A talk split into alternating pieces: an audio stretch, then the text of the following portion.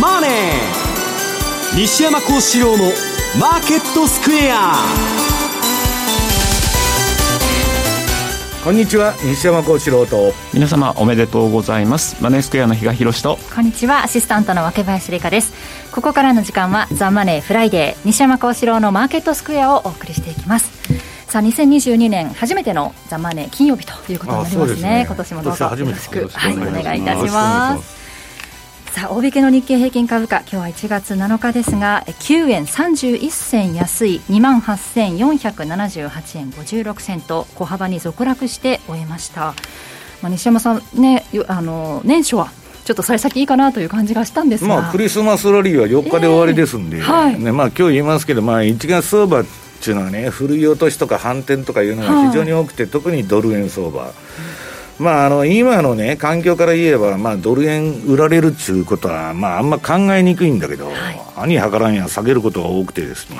えー、カーブも月後半はだめっていうのが1月のパターンで。はい。まあそこら辺ね、まあ、ドル円にしてもその、その後は上がっていくんですけど、4月までぐらい、ちょっとまあそういう動きがあってもおかしくないと、うん、でまあ、驚くのが日本株の弱さですね。はいあなんだかよくわからないなということで、まあ、6年連続ね、世界のインデックスにまあ割り負けちゃって、毎年割安だから日本株買おうという話が出るんだけど、割安のままだと。私はね、アメリカ株もね、今、バリューだとか割安株買えっていう人がいますけど、はい、そんなもんいいあの買ってったってね、なかなか上がってこないっていうのは毎年のパターンなんですよ、本当のこと言ったら。だからアメリカ株っていうのは7銘柄の成績なんで、その7銘柄が上がらないとね、今年の展望が開けないと、まあ、今日はちょっとその株の年間予測の方をね、ちょっと紹介するんですけど、はい、まあ、あとは、まあ、あの間が空いちゃいましたんで、まあ、為替相場総点検ということで、チャートも全部持ってきましたんで、はい、まあ、その辺今年はどうなるかという話をね、したいと思います。伺っていこうと思います。そして比嘉さん、為替の方ですが、フラッシュクラッシュと言われるようなものはなかったんですが。そうですね、えー、それがなかったのは、まあ、今回に関して言うと、3日だけですかね、海外のあれと。日本のズレがあった、タイムラグがあったの、はい、あと3日の日って確かロンドン市場もお休みだったっていうのも、まあ、それが今回はあの静かな穏やかな年末年始になった原因かななんて思いながらも、はい、まあ今年に関して言うともうあれですよね、まあ、金融政策の行方がどうなるかっていうところがテーマにはなってくるかと思うんですが、はい、まあ、これまではですね何年間かずっともうどどこの国を見てもゼロだった金利がじゃあどこがいち早く上がるのどこまで上がるのというようなところで、はい、そういう意味においてはですね、まあ、過去のえー、数年に比べるとですね、まあ、ボラが出てきてもおかしくないだろうなと、うん、ちょっとそういったところには期待している2022年なんですけどね。そうですねそのあたり、どのような動きをするのか、2022年を占う意味でも、えー、ここで新春セミナーのご案内をさせていただきます。1月15日土曜日午後1時から4時まで新年相場を展望するオンライン動画セミナーが開催されます。ラジオ日経マネースクエア共催の新春オンライン投資セミナー。講師は金曜ザ・マネーでおなじみの現役ファンドマネージャー西山幸四郎さん。そしてマネースクエアの比嘉宏さん津田隆光さん、えあとエリオット波動理論の宮田直彦さん。さらに IMF 国際通貨基金前副専務理事の古澤光弘さんが特別ゲストとして登壇されます。世界経済政治情勢から株式外国為替など国内外のマーケットそして株価指数 CFD やテクニカル分析の基礎から実践までなんとたっぷり3時間で学べるセミナーとなっております。お申し込みネット限定です。ラジオ日経の専用ウェブサイトで受付中です。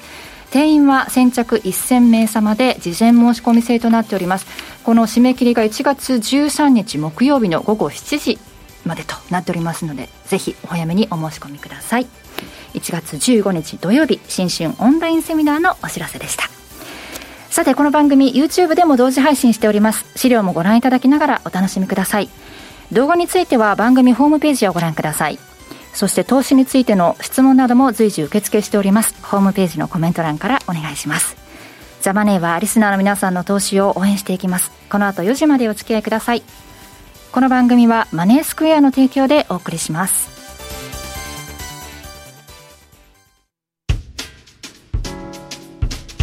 お聞きの放送は、ラジオ日経です。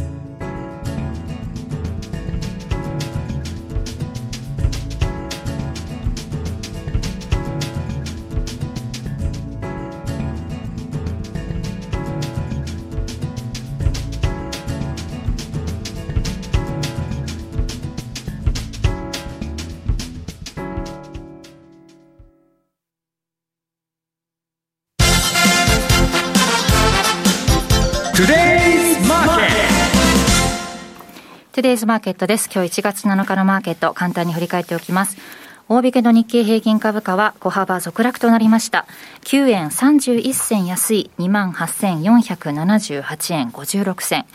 トピックスはマイナス1.33ポイントで1995.68ポイントでした。そして為替です。現在ドル円が115円の9293、ユーロ円が131円の0207、ユーロドルが1.13の0205あたりでの推移となっています。ではまず為替の振り返り、日田さんお願いします。はい、まあ昨年2021年のですね年末に関してはもうあの本当に静かに推移していったなと、で年が明けて2022年になった途端にですね、まあ、ちょっとあのタカ派的なコメント、アメリカサイドからの声が聞こえてきたなということで、まあ、FOMC 議事録、あるいは FRB の要人発言なんですけど、はいまあ、利上げの可能性、まあ、これの早期利上げの可能性を示唆したりとか、あるいはさらには膨れ上がったバランスシートもすぐにまた縮めていくようなコメントが見えたり、えー、えー、これまでですね FRB メンバーの中でもかなりハトハト言われてた貸し借りさんなんかもですね、はい、今年2回の利上げを想定というような感じ、さらにはサンフランシスコ連銀のデ,、えー、デイリーさんですかえー、この方に関してもやはりバランスシート縮小に研究をしたり、はい、セントルイスのプラード総裁も3月の利上げ最初を想定したりとか、うん、えー、あと3回ですね。3回というような形のようなコメントも出てきて、まあ、それを受けて債券市場ですね、まあ、2年債。これは結構ですねやはり年明け早々から金利上昇、まあ、10年債もまあえー、去年のですね、えー、高値が1.77だったかな、はい、そこにまあ接近する場面1.75という局面もありましたけれども、えー、まだその、えー、1.77までは抜けてないんですがやはり年明けからは金利上昇のですね、はい、まあ動きが一段と強まってるなと。で、えー、利上げ見通し CME のフェドウォッチというところこれ、えっと、去年のですね FOMC12 月17日なんで FOMC の後のえー、利上げ見通しの3月の部分だけをですね、ちょっとピックアップしてきたんですけれども、はい、その時って30何パーセントしかなかったんですね。この3月の FOMC での利上げ見通しが。これが一気にもう71%まで跳ね上がっているということなんで、当然ながら QE というような部分、えー、これ、まあ、ばらまきは一旦3月やめたと同時にほぼ利上げみたいなですね、そういうような、まあ、ちょっと前倒しの動き、で、それであとはじゃあ何回やるのというのが今、市場のテーマになってるのかなと。で、当然のことながら、ちょっと金利の方が上昇してくると、株価にとってどうなのというところで、ナスダック、まあ、ちょっと年明け早々ですね、金利上昇を嫌気して IT とかですね、ハイテクの部分が結構売られやすくなっているようなところは見えてますけれども、まあ、まだ、とはいえ、始まったばかりでそこまでですね、下げてない。今後じゃあどうなるのとまあ、あの金利上、金利の上昇と株高というのが本当に同居できるのかどうなのかっていうのは、やっぱりこの先のちょっとポイントかなと。で、後で。インフレか悪いインフレかってことですよね。まあそうなってきますよね。うん、で、まあニューヨーク株のまあシーズナルチャートということで、ダウと、まああと、西山さんがまたこの後でお話しすると思いますけど、ナスダック100の先物のを見てると、まあ1月、ちょっと最初はまあまあ横ばい。ちょっと上げみたいな感じから、ちょっと1月半ば、まあ、ぐらいなんですかね、そこら辺から少しこう、下げるような動きというのが見えておりまして、まあ、それが今般の雇用統計なのか、来週、確か、えー、物価統計があったりするので、うん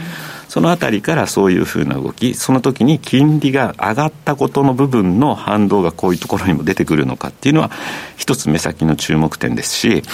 えっと、今月1月の下旬にはまた FOMC があります。そこでまた、さらなる何かこう、前倒し的な、高派的なコメントが出てくるのか、それを受けた後の株の動きっていうのはやはり、えー、2月にかけてもですね、非常にポイントにはなるかなというふうには思ってるんですが、個人的に思ちょっと警戒してるのは、実際の利上げが行われた後ってやっぱちょっと荒れるんかなというぐらいの部分を見てるんですよ。あの、これまでもそれまでその利上げが行われる前までって比較的期待でこうどちらかというと、はい、まあ、金利高、株高みたいなのが、こう、同居できてるというようなときところもあったりするんですが、結局予想で買われ結果で売られるじゃないですけど、そういった部分っていうのが、往々にして、その実際の利上げ、1回目の利上げの後っていうところで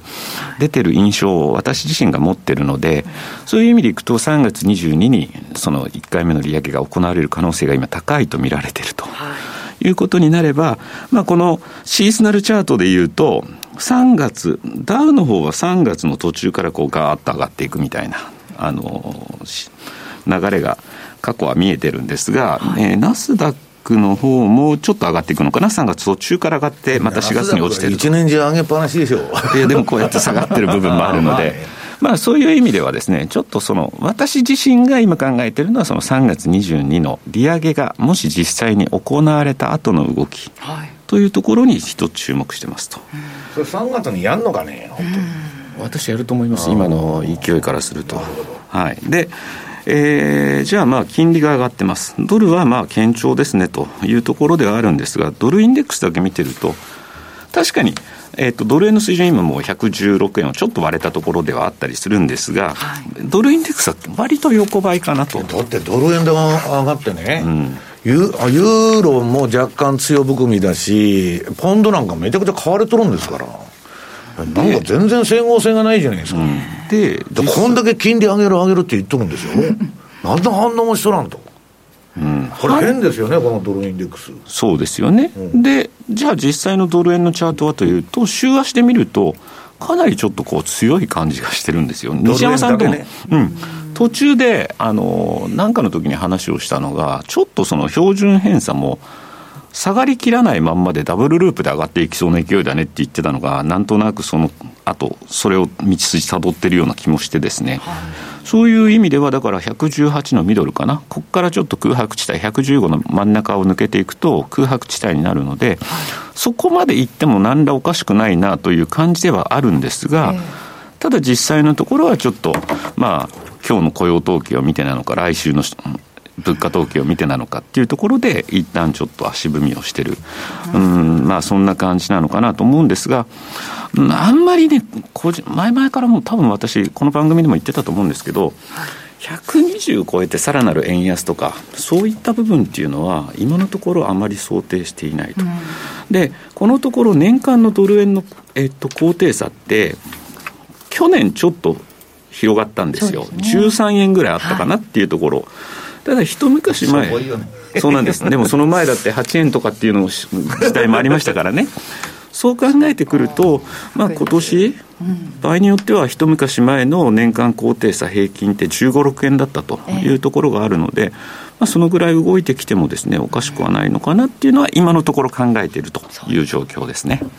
金利ではないなら何を材料に、ね、ドルが上がっていくのかというところですが今晩の雇用統計についてこの後も、ね、伺おうと思います、はい、そして西山さんの方からは今日は2022年は MMT からインフレというテーマですね、はい、まあ、MMT がまだアメリカの方続いてましてね、はい、まあ、先月の19日かなんかにあの過去最大の55.7兆円ですよ日本円で、まあ、経済対策が決まって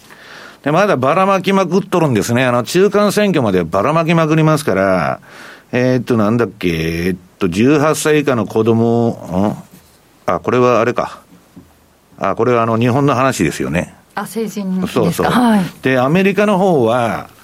えー、先にばらまいてと。うん、で、日本ばらまきしようと思って後追いで周回遅れで回ってんだけど、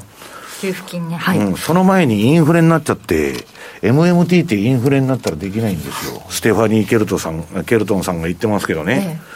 ええ、で、これはね、今年は MMT で、まあ2年間コロナを大義名分に、給付金、まあ小切って現ナも、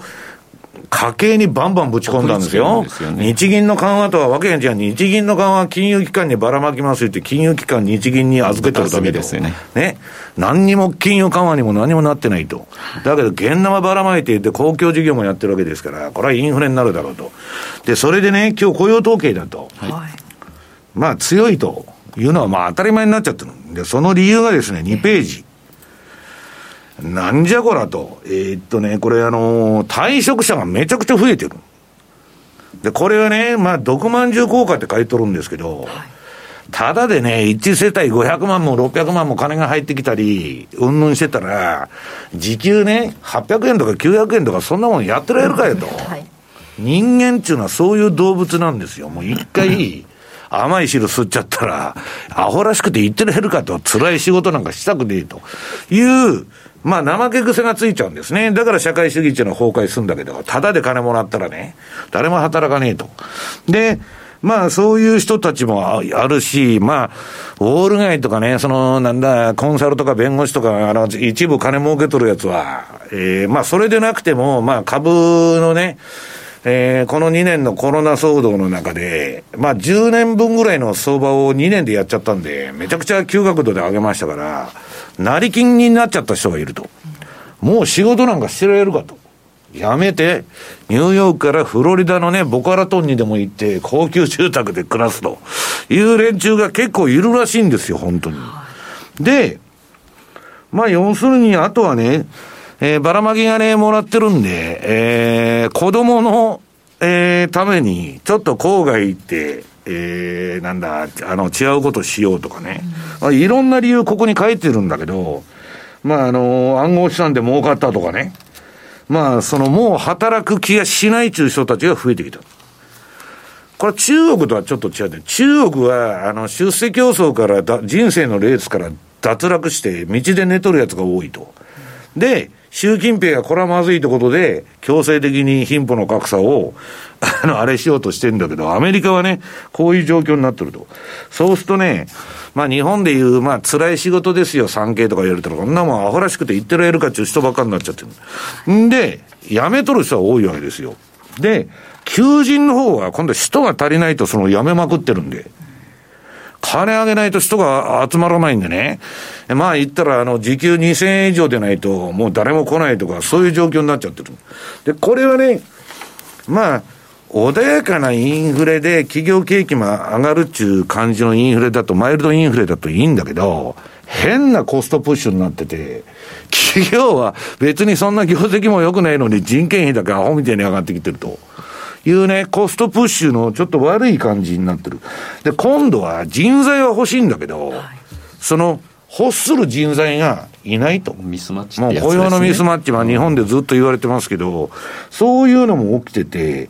だから、これはね、みんなの、舐めてたんですけど、このね、グローバルデフレの時代に給料なんか上がるわけないとか言ってやっとったんですけど、実際にはね、すごい賃金上昇圧力がもう吹き出してるっていうことですよ。で、こんなね、垂直に上がってるでしょ、これ。こんなもんね、働くとこいくらでもあるんですよ。誰も行かないんですから、比嘉さん。どうなりますか、もっと賃上げしないと誰も来ないじゃないですか。でも、ミスマッチが広がったら広がったで、それはそれで残念な結果っていう言い方にもなりますよね。だから、その景気が良くて、その好循環で回ってるんじゃないんですよ。で、まあ、株の方の話になりますと、ちょっと資料が多いんで、急ぎますけどね、4ページ、これはもうくどくどとやりません、サンタクロースラリーは終わったんです、1月4日で。で、ただし良かったことは、サンタクロースは来たんですね、今年。来ましたね、今年も、ね、だから2000年とか2008年に来なかった、その後大暴落したと、IT バブル崩壊とかね、リーマンショックとか、そういうのは避けられるそうだと。で、今日のこれも本題なんですけど、5ページ。今年の相場はこうなるんだというね、まあ私のところに山ほどいろんな人からの予測レポートが年間予測が来てる。で、まあ、大体いかにも自分で考えたようなこと書いとるんですけど、まあ、どっかからパクってきたのをね、えー、いいとこ取りして、まとめサイトみたいになってるのが多いんですよ。で、年王に、カンカンの強気の連中でも年王に下がるっていうのが多いんだよ。はい、それはまあ、そのターボテーパーとか利上げの影響があるのか、まあ、比嘉さんが言ってるような話が影響するのかどうかわかりませんけど、これはっきり言ってね、この赤と緑の線あるでしょ、はいまあ、その、最初の民主党のね、中間選挙年の動きとか、こういう予測が多いんですよ。と、これね、まあ逆に、まあこれになると春に上がって今度は夏場にかけて下げていくみたいなね。あと横ばいですか、うん、ね、で、全部の年、このせ、えー、中間選挙年サイクルなくしちゃうと、これ年王が横ばいで年末だけ上がると。いう、いつものパターンなんですけどね。黒いやつってことですか？黒いやつが、まあ、全部の年の総合なんですけど、これね、1949年以降だから、まああれなんですけど、あんまりね、とにかく今年は良くない波動なんですよ。で、我々どうするかって言ったら、これ過去のデータでしょ、はい、これをベースに、ここにファンダメンタルズとかマーケットテーマを入れてって、そうすると、ちょっとサイクルが、これはまあ時期的に違うだろうと、イベントとかね、大統領選挙だとか、まああの、利上げの回数とかね、そこら辺が、あの、入ってくるとこれが修正されるんだけど、土台は、まあ、あの、あんまり良くないみたいなね。まあ、しょうもないね、えー、感じになってる。虎年の格言もあれですよね。虎千里走って千里戻るんで。だから、その、同じとこぐるぐるね、山手線の中、いくら千里走ってたってしょうがねえという話でね、えー、6ページ。これはね、ガンドラックが野生の勘だって言ってるんですよ。マクロ経済なんてはっきり言ってわからんと。うん、まあ、彼は物理学にも詳しいんですけど、わからんと。ただね、えー、ガンドラックが言ったの今年の春か夏頃に景気後退になるんじゃないかと。だって、自分が経営してる彼はスペース X が潰れるかもしれないと。うん、それ、潰れるかもしれないって発言、公式にしてるんですよ。資金繰りが大変になって。で、まあ、その、この人は、その、自分のテスラだとかね、スペース X とか自分のやってる会社の悪材料も自分で言っちゃう人なんですよ、正直に。で、これはね、まあ、まあ、その、よくわからんと言っとるんだけど、遅くともに2023年までに景気後退始まると。いう話なんですよ。だからこ、この2年間の世界経済の成長というのは、えー、っと、政府がどこの国も半分金ばらまいて GDP 上げたっていうあれですから、コロナが収束しちゃって、それが止まると、もう何にもないと。あとはドル高でね、新興国は、前アジア危機とかありましたけど、非常に苦しいんですよ。だから新興国も期待できんと。で、こういうね、まあ、あの、あれなんですけど、この1月相場っていうのは、どういうあれかというと、これはまあ、あの、トレーダーズアルマ、ま、マナックですね。パンローリングさんから借りてきた、あの、レポートの中の、えー、7ページですね。資料なんですけど、1月じゃ年初だけちょっと上げて、その後下がっとるでしょ、今。今、これあの、下に出てるの trading day だから、営業日数。ですね。まあ、まあ、月に20か21日しか、休日除くとあの、営業日ありませんので、そうするとね、これ11日目ぐらいを境に営業日。そっからあんま調子良くないと。だから、この年初のあのクリスマスラリーっていうのはその1月4日までだから、たった2日間の動きですからね。まあ、それにちょっと気をつけた方がいいって言ってたんですけど、えー、8ページのナスダックですね。まあ、アメリカ株、今何かって言ったら、ナスダック100なんですよ。ニューヨークダウでも SP500 でもないんですけど、これが、まあ、いきなりドスンと来ちゃったと。これは金利上昇観測による、まあ、バリエーションの低下、ね、株の現在価値が下がっちゃうと。金利が上がると。いうことで、ドスンと来てんで、ナスダックってね、このところ一番弱かった。標準偏差も ADX もね、SP500 とかニューヨークダウみたいに上がらないで、うだうだしとったのは、今私のこのメガトレンドフォローっていうのはちょっと売りシグナルが点灯しちゃったということになっとるわけです。で、じゃあ、ハイテクがダメだから、バリューだとかね、なんだ、出遅れ株買おうと言うんですけど、そんなもんね、私は毎年そういうのも買っとるんですけど、ちょっとも上がらんですよ。で、えー、9ページ。アメリカ株っていうのは何かっつったらね、まあ、5銘柄で SP500 のリターンの3割を占めてると。これはまあ、ゴールドマン・サックスが言っとるんですよ。私が言っとるんじゃないし。で、おおむね5銘柄じゃなくて、このフェフェイスブックとかアマゾンとか、あの、アンダーパフォームになっとるやつも含めて、7銘柄で SP500 買おうがですね、ニューヨークダウが、まあ、ニューヨークダウはあんまり関係ないかもわからないけど、まあ、あの、ナスダック100も全部動きが、これで決まるんです。だから米国株は上がるかどうかっていうのは、この7銘柄だけ見てたらいいんで、大体余計なね、しょうもない銘柄買って、あの、損するっていうのがね、株のあれで、これ以外やる必要があるのかいと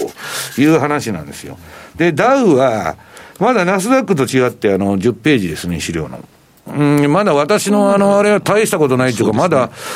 あの、買いトレンドになってて、まあ、標準偏差とかもう垂れちゃったんで、ボラティリティシグナルのトレード、あの、買いシグナルは消えましたけど、まだそんなに大して下げてるわけでも何でもない。問題は、11ページ。これはまあ、あの、年末、この番組に出てくださったあの日経新聞の前田編集委員が、えー、マーケット反射鏡でね、えー、6年連続で世界に負けとると。で、なんかしょうもないプライムとか看板の掛け替えだけしとるだけでなんか意味があんのかと。いう話でね、そんなもんね、世界の投資家誰もあの注目も何もしてねえと、はい、中身が何もないと、やってることにね、一体何のために何をしているのかと。いうのがよくわからない国になっちゃってるわけですよ。仕事作るためにそういうことをやってんですかと。いう話になっちゃってる。で、現場でやってる人も首ひねっとるわけですよ。どういう国なんだと。で、その中で、えー、11ページのその日経平均の動き見ると、明らかにナスダックとかね、ニューヨークダウとか SP と違う動きで、延々横ばいですよ。で、強烈な三角持ち合いを今、形成してまして、そろそろどっちかに日嘉さん離れそうなもんなんだけど、なんだかよくわからんなと。で、これね、白抜きの矢印で出てるのは、私はあの、順張り派なんだけど、日経平均だけは順張れないんですよ、なかなかね。まあ、やってるんですけど、少数枚数。これ逆張りの方がよっぽどいいんじゃないかというね、まあ、悲しいなと。で、私はね、日本企業の人とかね、今、あの、株式市場のことも含めて、あと日本企業のね、海外で仕事してる人の話聞くと、ものすごい危機感なんですよ。こんなことでどうなるんだと、日本は。そのぐらいね、世界のあれから取り残されちゃってるという話なんですね。ただし、私はそんなもんね、官僚にも言うんですよ。絶対変わらないと。飯が食えてるうちは人間っていうのは変わらないから、自利品になるんだと。で、いよいよ食えなくなって、新しいことをやり始めるという話なんですよね。まあ、だからまあ、ちょっと、正月からあんまり力がないなという日本市場でございます。私はね、アメリカに上がるときはそんなについていかなくて、下がるときは大いに下がる時だけ 増幅しとって、それがリスクリターンに合わないじゃないですか。ね、どうなっていくのか。ね、守りたいと。か頭が痛いあれですよね。ねだから、いい銘柄買おうと思うとね、500万、600万、700万いるわけですよ。はい、いやそれじゃあね、ちょっとあかんだろうという話ですよ。ね、はい。以上、トゥデイズマーケットでした。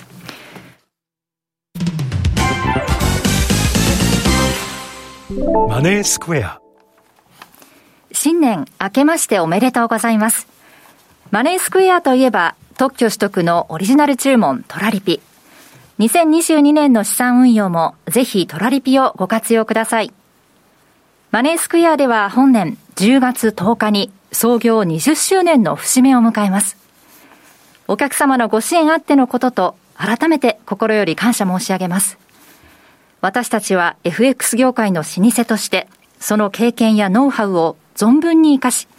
創業来変わらないお客様本位の視点を維持し、リアルとデジタルをさらに融合させながら、真にお客様に必要とされる付加価値と、最も快適な資産運用環境を創造し、お客様と社会の課題を解決してまいります。そして、ザ・マネー西山幸四郎のマーケットスクエアでは、2022年も変わらず、投資家の皆様を応援し、お取引の一助となれるよう、有益な情報を発信してまいります。2022年もご視聴のほど、どうぞよろしくお願いいたします。毎日が財産になる、株式会社マネースクエア、金融商品取引業関東財務局長金賞番号第2797号。当社の取扱い商品は投資元本以上の損失が生じる恐れがあります。契約締結前交付書面をよくご理解された上でお取引ください。お聞きの放送はラジオ日経です。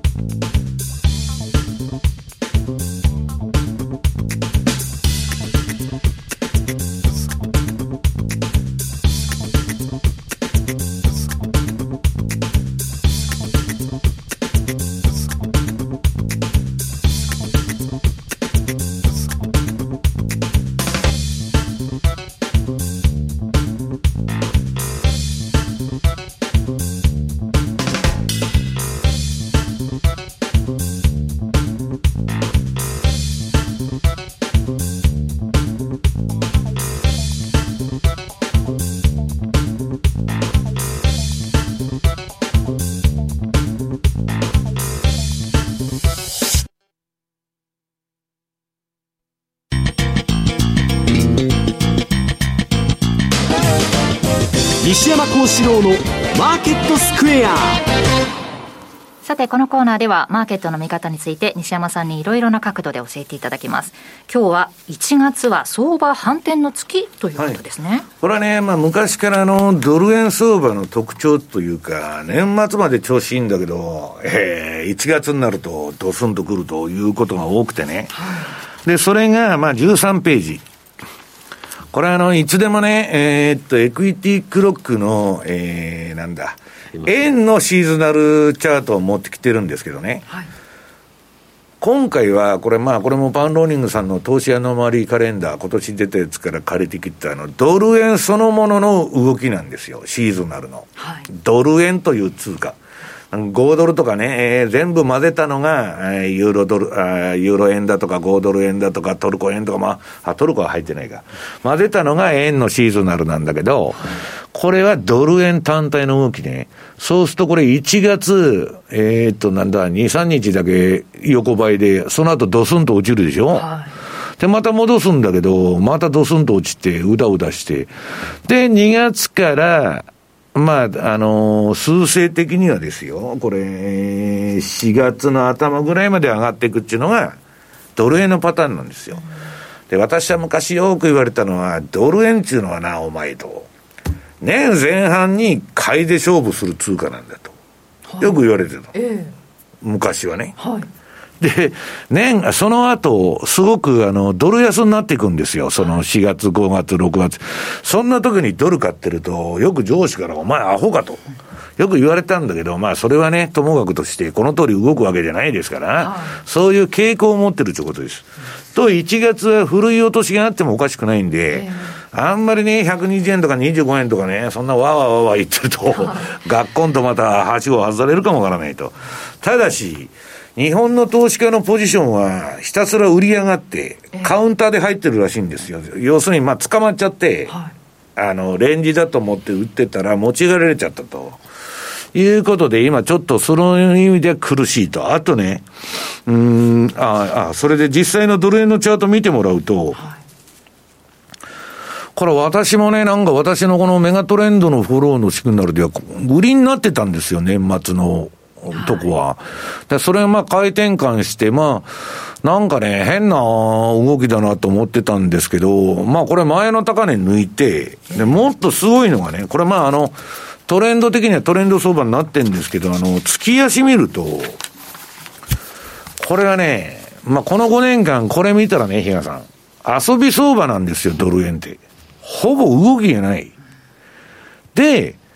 えー、こ、ここに来てようやくまあ2020年以降、ちょっと円安にわーっと来たってチャートが赤くなってるわけです。ドルが買われてるわけですよ。で、標準偏差と ADX はゆっくり低い位置から上がってると。まあ、じりじり上がる方がいいんですよ、こういうのは。で、これ5年間の、あの、レンジブレイクしちゃったんでね。はい。これ、売ってる人はめちゃくちゃ苦しい。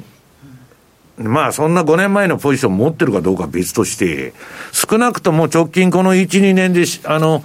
ドル円を叩いて売ってる人はもう苦しくなってるってことなんですよ。だから、えー、普通に考えたら、アメリカあんだけバンバンバンバンね、えー、前のめりで、まああの、後手に回っちゃって政策が、利上げが遅れた分加速しとるわけですよ。だからドル上がりそうなもんなんだけど、ちょっと注意が必要なのは16ページですね。えー、トヨタが儲かってるっていう話が出てくると、円高にいつでもアメリカからなんかどっかからあの、電話がかかってきてですね、お前ええ加減にしとけと。で、そろそろ円安許さんぞっつって言われるわけですよ。それが一つ。で、実行レートがね、この1ドル300何十円時代の、えー、これ1971年レベルかな。72年の8月って書いてますかね。もう要するにそういう、えー、実行レートで見ると、そういう過去、まあ、あの、なんだっけ、えー、歴史的な、まあ、円安水準になっちゃってると、今。そうすると中央銀行っていうのは実行レート見て為替もの言いますんで、まあ、円安のね、近隣急防化政策やっとるのかと。どっかであれするのと、あとは日本はね、あのー、これ以上円安になってもあんまいいことありませんので、まあそこら辺、黒田さんも最近ちょっと腰が引けたようなこと言ってますんで、どうなるのかと。で、まあ、それでもですね、まあ、カンカンの強気なんですよ、ドル円は。だから17ページ。まあ、黒田さんはあんな利上げとかね、あんなももう、あの、はるか彼方の話だと。で、アメリカの方はね、これ前乗りメリになって、で、特にあの、米債市場に大きな影響を持っているこのブラード総裁ですね。これはもう3月に利上げすると。この、このセントルイスのブラードっていうのはもう長くやってるし、米国債市場への影響のナンバーワンなんですよ。FRB 議長よりこいつの言うことの方が正しいとみんな思ってるんですよ。でなぜなら、時の権力者の言うことを聞いて、言うことがコロコロ変わる。この番組でもよく風見鶏みたいな、と、こいつの言うこと聞いて、売りが言うとったら、買いになったら買っといたら今度上がってくみたいな。ね、昨年から過激なこと言ってたでしょ結構あの、利上げを急げと。で、その通りになってきてるわけですよ。ところが、この人、共和党のトランプ政権だったらいいんだけど、共和党の人ですから、今のね、バイデン政権ではそんなに力がないわけですよ。だけど、まあ、ある種の勢力からはそういうふうに言われてると。で、まあ、まあ、バイデン政権的な見方でいくと、この、あの、なんだっけ、サンフランシスコのデイリー総裁みたいにね、まあ、野良くらやりますわ、という話なんですよ。利上げはしますけど。で、なんでかって株が下がったら困ると。だけど、株価の維持なんてね、中央銀行の仕事じゃないですよ。うん物価の安定は仕事だけど、まあだけど、まあそういうことを政策目標にやってきたと。でもね、ここにも書いてあるバランスシート縮小ってあるじゃないですか。これまで全然できなかったのにね。私はそんなもんできないと思ってる。ですよね。なもんね。召喚まで持っとくに決まっとるじゃないですか、そんなもんね。途中で売るっつったら大変なことになるんですよ。で、えー、っと、18ページ。まあ、そんだけね、アメリカ、ターボテーパーだ、そら利上げだと、もうね、えー、5月とか言っとったのが、まあ3月にも利上げだと、まあ、比嘉さんも言ってるわけですよ。はい、したらもっと、ドル買われていいんだけど、ユーロも全然下がらない。とこ、どころか、今私のこのメガトレンドフォローというシグナルでは買いになってるの、ユーロが。ね。おかしいでしょ、比嘉さん。ドル円だけですよ、ドル買われてるの。で、次、まあ、その、ユーロがそんな動きなんで、ユーロ円は、まあ、円安になったと、まあ、当然ドル円が走っとる分ね。これはまあ、あの、すごいくいい循環になってる相場なんですけど。で、今度はポンドドル。これはアメリカ利上げするすると、もうね、3回だ、4回だって勢いで言っててね、ポンドも買われとんですよ。これ、どういうことですかと。で、ポンド円にあの、これも強いでしょうね。めちゃくちゃ強いですよ、これ。なんじゃこらと、いきなりブワーッと走り出して、まあ、前の高値がもう見えてると。ね。で、今度は、えっと、原油。原油も下がっとるんかと思ってたらですね。80ドル超えました、ね、うん、今、スルスルスルスル80、まあ、いろんな、あの、材料が出てるんですけど、それにしたって強いと。で、それを受けてね、まあ、いいとこ取りの市場ですから、5ドル円とかカナダ円が、えー、これパッパッと送ってきますけど、すごくいい相場になってる。で、カナダはね、比嘉さんね、これ見てると、逆張りも機能しとるっていうか、これ逆張りでこれもね、ドル円と一緒でいった方がいいような感じが、なんとなく私はしとると。まだにトラリピでもいいんじゃないかなっていうお話はしてる、いう話なんですよね。で、まあ、ニュージーランド円について、うん、いろいろあの言ってきたんですけど、まあこれ、最初に縦線が引いとるとこが9月買いですよね。あの、津田さんもよく言っとる9月買いの12月末、12月売りと。で、これは9月に、あの、こう赤線のとこからわーっとその後、まあ一回押して上がっていったんですけど、これね、臨機応変にリグナえないと、日柄だけで、バーンと9月の頭にあの頭に買いましたと、8月安を受けてね。で、12月の31日に売りますっていうんじゃなくて、私はどういうやり方してるかってあくまでもこのテクニカルで、チャートがその通り赤になったら買いだと。買ってるわけですで、9月のとこはもうその前に赤になってましたから買ったと。で、12月のとこはね、まあ12月の頭に買えば、今まあ利食い水準なんですけど、はい、まあ相場弱かったと。で、今やっとね、まあ買いにはなってきてるんですけど、なんかあのー、どういうんですか、この標準偏差と ADX の動き見ててもまだはっきりしないなみたいな形でね。で、お面白い話があって、はい、ね。えー、っと、よくとんでも理論と言うじゃないですか。はい、で、えー、っと、あの、トルコのエルドアン。これインフレなのに金利下げてると利下げしてると。はい、おかしいってみんな言っとんですよ。えー、で、この前ね、ある経済学者の座談会見てたら、うん、日本はなんで30年間、ね、いくら金ばらまいても公共事業やっても、何をしてもゼロ金利はやり、ローテッカーはやり、何でもやったと。はいなんでインフレにならないんだと。学者が議論しとるわけですよ、いろいろ。でね、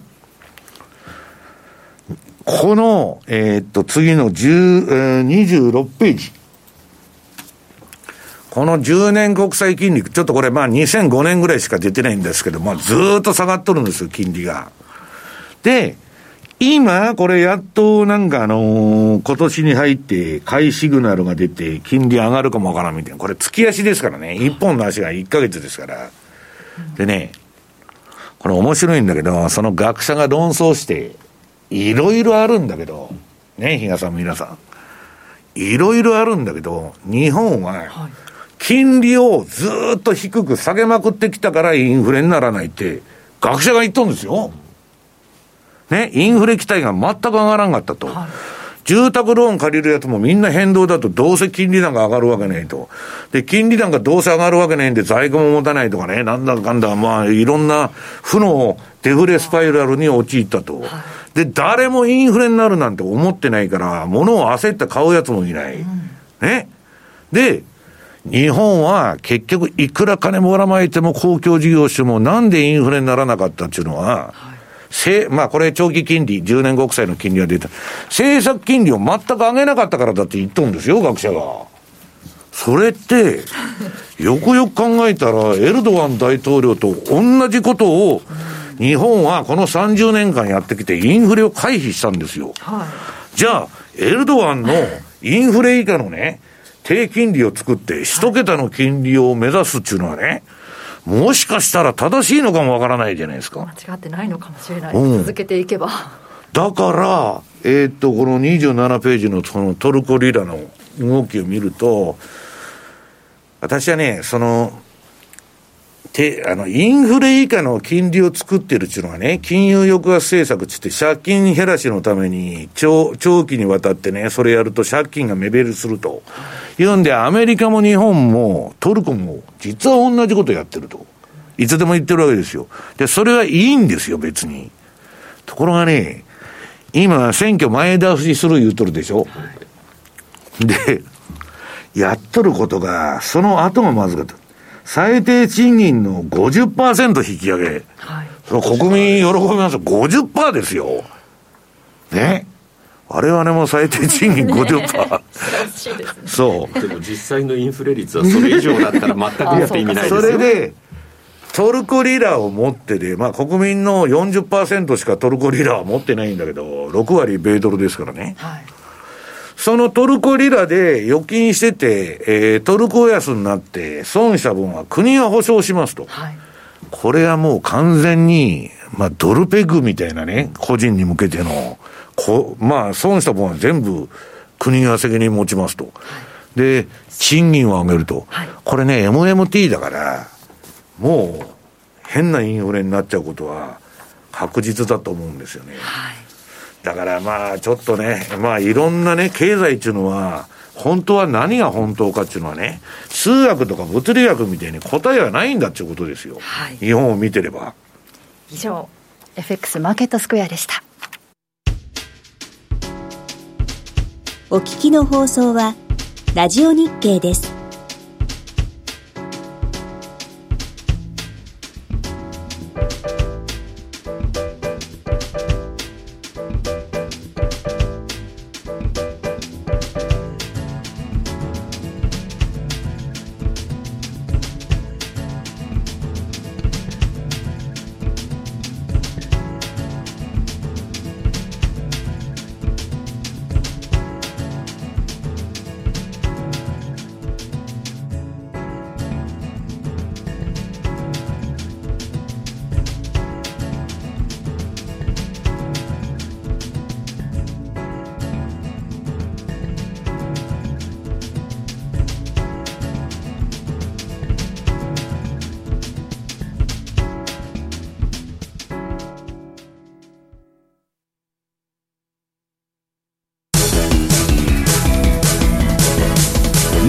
ト投資戦略。さて来週に向けての投資戦略比嘉さんお願いします。はい。まあ市場の注目。今日のアメリカの雇用統計。まあ注目してるんだろうか。って思うところもあるんですが あとカナダも今回は一緒ですと。い。うところですね。でカナダはまあ6%で横ばいぐらい。でアメリカの方は4.1でまた一段と下がりそうだしまあ ADP もえー、予想の倍ぐらいの強い数字が出てたんで、今回、非農業部門に対する期待も高いのかなと。で、当然ながら、もしそういう結果になった場合は、金利が上がる。その時じゃあ本当に株はどうなる？ドルはついていくのかっていうところの見極めっていうのが必要になってくるかなというふうに思うのと、まあ、カナダドル円ってこの番組の中でも結構私はいいよねっていう話はずっとしてたかと思うんですが、まあ、これに対する期待というのは全然まだ変わってないというところ。さらにはですね、一つちょっとご紹介したいのが、今年1月からスタートしました M2TV の中で、えっと、私、えー、小暮、それから高尾の3人でですね、はい、えっと、ちょっと、戦略リストという私たちが立案しているですね、あの、アイデアに対するちゃんとフォローの動画をえー、月2回やらせていただくことになって、まあ、その中でやはり OG9 位は今年も外せないよねっていうのを私1月4日に取った、えー、っとものがありますので、ぜひこちらの方もですね定期的にごかご覧いただいて、まあ、OG9 位カナダそしてあともう一つも今回ご提案をしているのでそういったところの確認という部分あるいは私たちのフォローの部分もですねしっかりこの番組で押さえていただきたいなというふうに思う次第です。はい今回は OG9 位のダイヤモンド戦略が肝というテーマでお話しされているということですのでぜひ M2TV の方もチェックしてください。そして1月15日の新春オンラインセミナーのお申し込みもぜひともよろしくお願いしますさあ来週は恵比寿天井の津田さんがご登場とですね、来週ははい。いうことですのでね。そのうちまたメールが来ますよ相場下がると恵比寿天井ですいやもうすでに天井打ってるわ実際にマーケットどうなっているのか来週確認したいと思いますさあ番組今日ここまでのお相手は西山幸四郎とマネースクエア比嘉宏と若林理香でしたさようならこの番組はマネースクエアの提供でお送りしました。